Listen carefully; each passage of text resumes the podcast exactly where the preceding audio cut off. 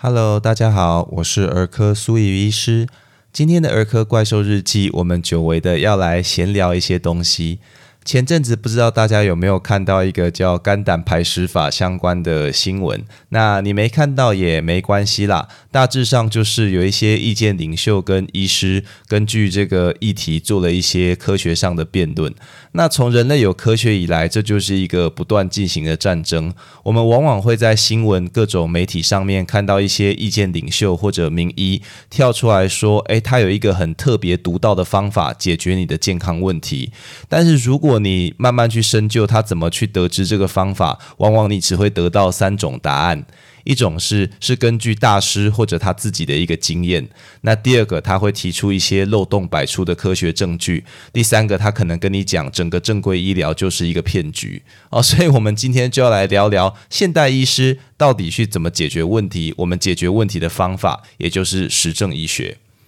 你有没有听过医师跟你说下面这些话？这个病有三成的人可能会产生并发症，或者是说这个手术，哎，我有九成的把握会成功，那或者是说你用这个药物治疗的话，治愈率大概有八成，或者有的时候你在看未教文章看到一些字眼，比如说根据研究啊，有科学证据，或者是实证发现等等等等，那你会不会好奇为什么医师知道这些数字呢？难道医师是有时光机啊，做了很多次一样的事情吗？啊，或者是说他能够预知未来？当然不可能嘛！那那些写未教文章的人是不是读了所有研究呢？原来上面这些状况其实都应用了实证医学的概念。你要了解实证医学，我们要先想想看，一个医师照顾病人他会遇到什么样的状况。比如说，他判断病人得了感冒，那他怎么去治疗这个病人？是要根据他过去治疗感冒的经验，还是要根据他在学时候课本老师教的内容？那还是说医学会的建议，或者早上晨会报告的研究？啊，总不可能偷偷转过身去丢个铜板来决定吧，对吧？所以我们在治疗病人的时候，其实疾病跟人体因为非常复杂，存在许多不确定性，我们必须要去估计这些不确定性来做出选择。那你要估计这些东西，当然可以依靠个人经验或者是过去的错误中去来学习，但是这毕竟存在一些偏差，因为并没有人能够看完天底下所有的病人，也没有人能够老到犯下所有的错误。我们举一个很极端的例子。A 医师他给感冒的病人吃辣椒，因为根据他的经验，这些病人吃了辣椒两个礼拜以后病都好了。那另一个方面，B 医师在看感冒病人的时候，他给病人洗冷水澡，而且建议病好了以后还要继续洗，因为这些感冒来看他的人呢，平常都用热水洗澡，那他建议他们洗冷水之后两个礼拜，诶，都好了。但是 A 医师跟 B 医师他们所不知道的事情是，C 医师参考了他们的经验，而且决定什么都不要做。结果两周后，他的病人感冒也都好了。所以参考其他人的治疗经验跟研究发现，其实是非常重要的。但是这些经验虽然它是透过科学期刊来去做发表，有些是方法不够严谨，有些个案数太少，参考价值很有限，而且这些发表的内容不见得与你实际遇到病人的状况完全吻合，能够帮助我们去解决问题。更何况现在论文每天都发很多很多，你根本不可能读完全部的研究结果。所以我们会需要一个方法，帮助我们去有系统的搜寻、判读科学证据，而且把这些科学证据应用在诊断跟治疗病人上面。这套方法就称为实证医学。那实证医学当然可以讲得很复杂，但它的核心精神其实也非常简单，就是四个步骤：第一，你要定义问题；再来，你必须搜寻科学证据；再来，你要判断这些证据的强弱。最后去应用在治疗病人上，也就这四个步骤。那定义问题，根据搜寻相关的科学证据是相对好理解，但判断证据强弱是怎么一回事呢？不是都是科学证据吗？那举个例子，拿前面的例子来说好了。A 是在期刊上写到，我看了十个感冒病人，而且我给他们吃辣椒，两个礼拜他们都好了。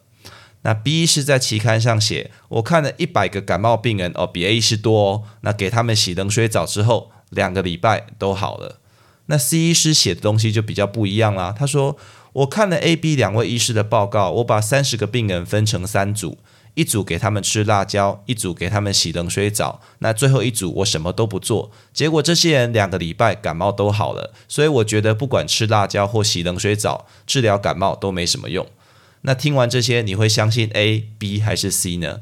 当然，科学研究这件事没有这么单纯啊，这个例子也很不符合真实的状况。但透过这个例子，我们至少可以看出，不是所有的科学证据都可以直接来相信，也不是说病人数多就一定能够得到正确的经验。那至于你要怎么把这些科学证据去应用在治疗病人，又更加复杂了。除了医师必须在临床上仔细审视眼前的病人是不是跟研究的族群雷同，那他治疗的方式有没有合逻辑之外，也存在一些其他的因素影响，比方说病人的期待，或者医疗机构的设备制度，甚至是同才的影响等等。好，那这也就是为什么当所有的医师都经过学校的训练，读一样的书，读一样的研究报告之后，他们在临床处置上还是有一些微妙的差异。当然不会差太多啦，差太多通常是有问题的。那实证医学以及各领域专家根据实证医学的精神去制定出来的治疗指引，它还是没有办法取代临床的判断，尤其是在病人如果状况特殊或者状况紧急的时候更是如此。因为临床的医师常常需要在还没有充分的资讯下就要来做出决断。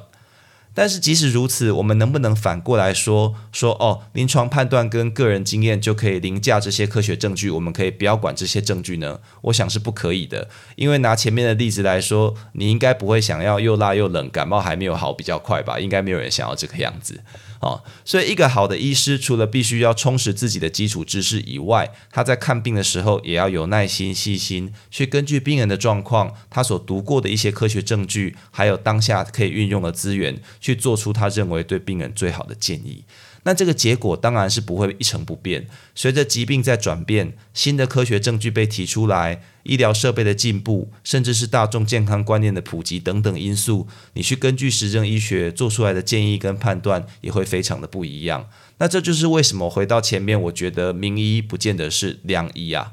确实，你如果有实际治疗相关疾病的经验，或者你有受过一些特别训练，在实证判断上比较容易精准，而且对于病人的症状变化也会较为敏感。但是，如果你空有这些经验跟训练，却缺乏应用实证医学的习惯，也没有自我学习去成长，往往你就会落入个人经验的偏差而不自知啊，那没有办法为病人提供最好的治疗。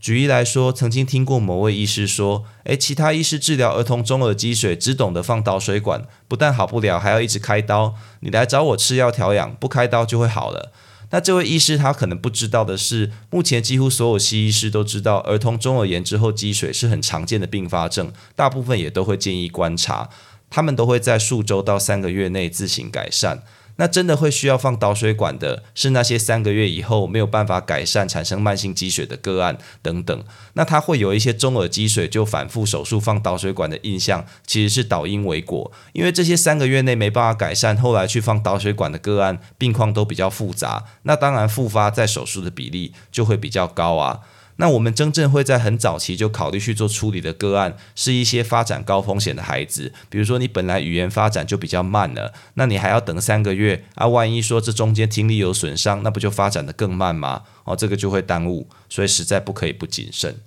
那我希望各位爸爸妈妈今天听完这个内容呢，以后带孩子就医，你能够找到自己心目中的良医，跟他共同来努力解决孩子大大小小的健康问题。找到自己适合的医师，要比寻求名医要重要的多了。那你会说啊，苏医师啊，你最后还是没有告诉我怎么选医师啊？诶，拜托，不要挖坑给我跳，根本没有人能够定义哪一位医师好，哪一位医师不好啊。但是我倒是可以告诉各位怎么去选你适合的医师，大概两个要点。第一个是这位医师在解释为什么生病以及要怎么治疗的时候，你是听得懂的哦，这超级重要。那第二个是，当你对你的治疗或者是你的用药有疑问的时候，他可以跟你好好的说明每一个药是在做什么用好，那你你能够听得懂，我觉得这两个点就代表这个医师其实是可以帮助你的。那当然，如果你不是医疗相关的专业人士，你要去判断这位医师的建议有没有符合一些科学的证据，就会比较困难。